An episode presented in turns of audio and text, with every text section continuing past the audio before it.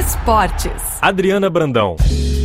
Desde Nelson Rodrigues e suas memoráveis crônicas de futebol, reunidas na coletânea A Sombra das Chuteiras Imortais, o esporte mais popular do mundo continua inspirando escritores no Brasil, mas também em outros países. O jornalista brasileiro Eduardo Lamas publica o nostálgico Contos da Bola pela editora Cartola e o francês Olivier Guess, Uma Paixão Absurda e Devoradora, ainda não traduzido para o português, pela editora Observatoire. Os dois escritores e jornalistas não se conhecem, mas além da paixão pelo futebol, têm muitas outras coisas em comum, a começar pela Copa do Mundo de 1982. Foi durante o Mundial na Espanha que Olivier Guess assistiu pela primeira vez à disputa planetária e descobriu que estava conectado com o mundo. O primeiro jogo que assisti na TV na casa de meus avós em Estrasburgo foi França e Inglaterra. A seleção francesa não jogou bem, mas comigo aconteceu algo impressionante. Deixei o ambiente familiar, a cidade média onde morava, para integrar uma comunidade mundial a comunidade dos apaixonados pelo futebol. Eu estava, de alguma maneira, linkado com o planeta. A Copa do Mundo de 1982 também marcou a geração do carioca Eduardo Lamas. A seleção de 82 marcou a minha geração. É, 82 é o, é, o, é o meu auge como torcedor. Eu tinha 16 anos, 16, 17 anos. Então, é uma seleção que marcou muito, né? Muito, todo, todos nós. Uma Paixão Absurda e Devoradora é o segundo livro de Olivier Guess sobre o futebol, que, segundo ele, é uma cultura formidável. Em 2014, pouco antes da Copa do Mundo no Brasil, publicou O Elogio da Esquiva sobre o drible e o futebol arte brasileiro. Ele lamenta ser um dos poucos a escrever sobre esporte na França, bicampeã mundial, que não é um país do futebol.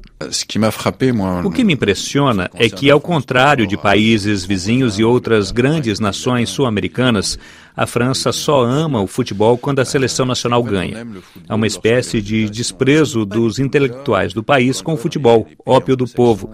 Em outros países, vários escritores se interessaram pelo futebol sem vergonha alguma. Por exemplo, o cantor Chico Buarque, que também é um grande escritor brasileiro, adora e joga futebol.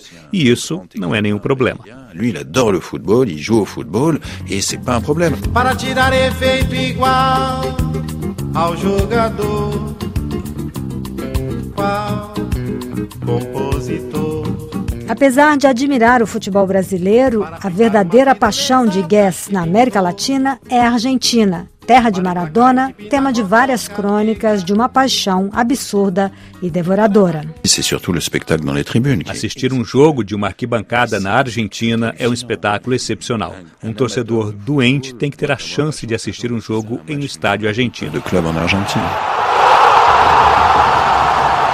Olivier Guez, Eduardo Lamas também sonhou criança em ser um craque da bola, antes de virar um torcedor apaixonado e transformar os jogos e momentos que viveu nas arquibancadas em ficção. Os contos da bola lembram o velho Maracanã, o maior estádio do mundo, a Copa de 1970 e outras vitórias, as peladas nas ruas, o entusiasmo de campeonatos estaduais, o futebol arte. Para o jornalista brasileiro, todo torcedor é nostálgico. O torcedor, ele é, em essência, um nostálgico. Embora ele esteja ali no dia a dia torcendo, né, muitos acompanhando o noticiário, querendo saber quem o clube vai contratar, quem não vai, ele está sempre se referindo ao passado, né, aos grandes jogadores, aos grandes times, mesmo os mais jovens. Tanto Olivier Guess quanto Eduardo Lamas criticam o futebol atual que se transformou em um grande negócio. O escritor carioca, hoje radicado em Florianópolis, diz que quase não vai mais aos estádios e tem dificuldades em criar no ambiente atual. Hoje em dia, o futebol ele ficou profissional demais, né? virou um negócio, um grande negócio. Né? Os clubes são empresas. Hoje em dia, eu, eu tenho. Lógico que sempre tem muitas histórias, o futebol sempre traz muitas histórias interessantes, tanto dentro quanto fora de campo. Mas hoje eu não consigo criar muito com esse ambiente de hoje. talvez até de uma forma mais crítica, sim. No entanto, Lamas já prepara o segundo volume de Contos da Bola, onde as mulheres, praticamente ausentes do primeiro volume, marcarão presença. O feminino hoje é ficando cada vez mais forte, né? As, as, mulheres estão mais, muito mais presentes do que na época em que eu era torcedor. Para você ter uma ideia, o futebol feminino era proibido no Brasil até o final da década de 70. E existia muito preconceito, porque naquela época realmente elas eram muito, muito pouco presentes.